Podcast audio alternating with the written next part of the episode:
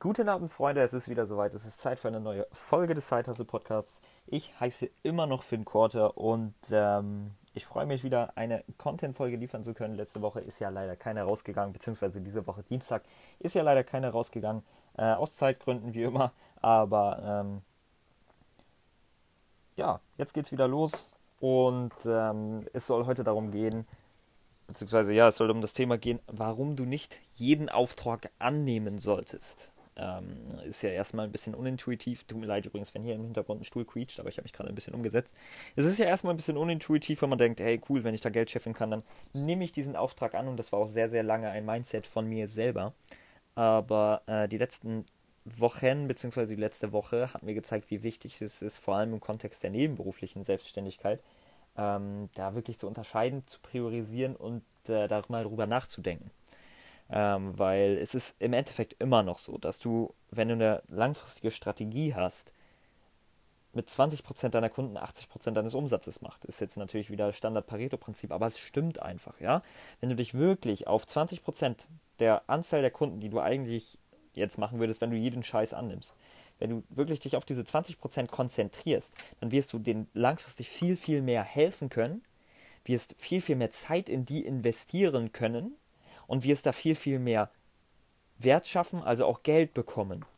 Ja, also wenn du zehn Kunden gleichzeitig oder an zehn Websites gleichzeitig arbeitest, beziehungsweise wenn ich jetzt an zehn Websites gleichzeitig arbeiten würde, dann kann ich für jede Website nur die Hälfte oder ein Zehntel der Hälfte meiner Zeit aufwenden, weil ich ja eh schon die Hälfte meiner Zeit arbeite, wenn nicht sogar mehr meiner Zeit, also in meiner normalen Anstellung. Dementsprechend ist es so unglaublich wichtig, dass du dich auf ein paar Dinge fokussierst, die aber auch wirklich gut machst. Ist ein mega Problem von mir selber. Ich merke das jedes Mal bei mir selber. Ich mache das immer falsch, weil ich ein ganz, ganz schlechter Neinsager bin. Das ist einfach ein Skill, den man sich aneignen muss. Und woran ich auch extrem viel noch arbeiten muss. Weil ähm, es geht einfach darum, ein paar Projekte zu haben, die wirklich gut umzusetzen und dann zum nächsten zu gehen. Eins nach dem anderen, eins nach dem anderen und nicht alles gleichzeitig, weil dann wirst du, lang, wirst du ganz, ganz lange mit ein paar Dingen, also wirst du ganz, ganz lange mit allen Dingen nicht fertig, beendest ein paar, weil es nicht vorangeht und weil du da keinen Bock mehr drauf hast ähm, und kommst einfach nicht voran, fühlst dich gestresst, weißt nicht mehr wohin mit deiner, oder hast überhaupt keine Freizeit mehr, hast überhaupt keine Zeit mehr zu reflektieren und das ist irgendwie so ein Teufelskreis, ja? Weil du denkst, es kommst nichts voran, nimmst du das nächste Projekt auch noch an, weil du denkst, ah, das ist das Projekt, wo es wirklich vorangeht. Aber irgendwann musst du dich mal für Projekte entscheiden. Und das fällt mir so unglaublich schwer. Aber ja, ich musste einfach unglaublich viel daran arbeiten, Nein sagen zu können. Und ich empfehle auch dir von Anfang an zu sagen, hey, ich sage Nein zu diesem Projekt und dann meine ich auch Nein. Und äh, ich glaube, Steve Jobs hat das auch mal gesagt, ähm, dass er stolzer auf die Projekte ist, die er nicht gemacht hat, als dass er stolz ist auf die Projekte, die er gemacht hat. Also um wirklich langfristig hochzugehen, musst du halt auch geile Projekte ablehnen können. Natürlich entscheide immer rational und wenn das eine mega geile Chance ist, dann mach das. Aber du musst halt auch in der Lage sein, geile Projekte ablehnen zu können, um deine aktuellen geileren, beziehungsweise auch geilen Projekte richtig ordentlich durchführen zu können, ja. Dementsprechend lerne Nein zu sagen. Ich kann es noch nicht, aber vielleicht schaffe ich es ja noch in der Zeit, wo ich diesen Podcast hier mache. Ähm, Gut, zweite Sache ist, deine Zeit ist unglaublich wertvoll. Ähm, ich habe letztens einen Artikel gelesen, ähm, generell Medium, eine absolute App-Empfehlung, gibt so geilen Content. Aber ich habe letztens einen äh, Artikel gelesen, wo drin stand, dass es eigentlich erstrebenswert sei, 20% seiner Zeit in operative Arbeit zu investieren und 80% in Weiterbildung. Schon wieder diese 80-20-Regel, die findet man dafür überall, aber die, ich, ich mag dieses Konzept auch super gerne. Aber auf jeden Fall 80% in Weiterbildung und 20% ins Operative. Und das finde ich unglaublich krass. Weil bei mir ist es gerade gar, also andersrum, wenn nicht sogar noch mehr, 90% operativ und 10% Weiterbildung. Wobei in meinem Stadium auch noch sehr viel äh, operatives Geschäft Weiterbildung bedeutet, weil ich weil, Arbeit mit Kunden, Kundenakquise, das ist halt, sind halt alles Bereiche, die ich noch lernen muss, beziehungsweise bei der operativen Arbeit lerne. Aber trotzdem, ähm, ich lege in letzter Zeit immer mehr Wert darauf, Online-Kurse zu machen, versuchen jeden Tag irgendwie eine Lektion zu machen, mir dabei aufzuschreiben, was ich gelernt habe, wieder zu lesen, weil ich lese gerade überhaupt nicht. Ich komme gar nicht zum Lesen. Äh, aber das will ich unbedingt wieder aktivieren.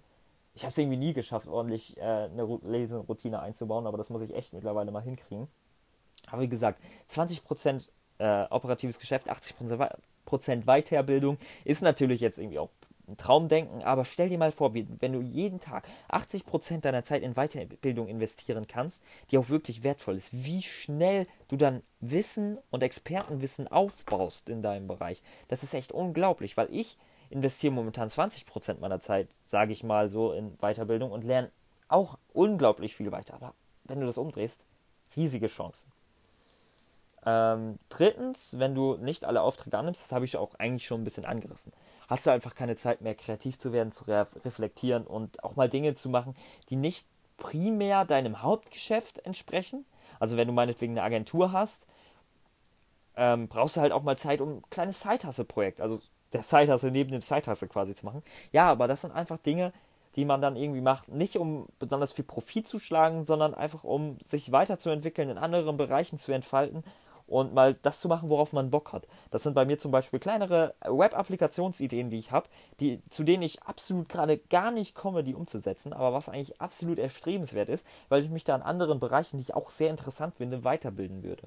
Dementsprechend werde ich in Zukunft mehr Wert darauf legen, Projekte abzusagen, also operative Projekte nenne ich sie immer, abzusagen und dafür meine kleinen Side-Hustles, auch wenn die überhaupt nicht profitorientiert sind, zu machen, weil ich mich da einfach weiterbilden und weiterentwickeln kann und auch abschalten kann, ja. Wenn man nicht immer dieses wow, wow, wow, jetzt mache ich eine Website für einen Kunden, wow, wow, wow, ich bin im Tunnel, sondern jetzt mache ich mal eine kleine Web-Applikation, ich habe keinen Druck, ich kann mir wirklich genau ausdenken, was es haben soll und das ist super geil, finde ich. Ohne Zeitdruck einfach nur machen. Ähm, ja. Und noch ein Ding, was man sich fragen sollte, besonders wenn man Zeithassel aktiv ist. Brauchst du das Geld?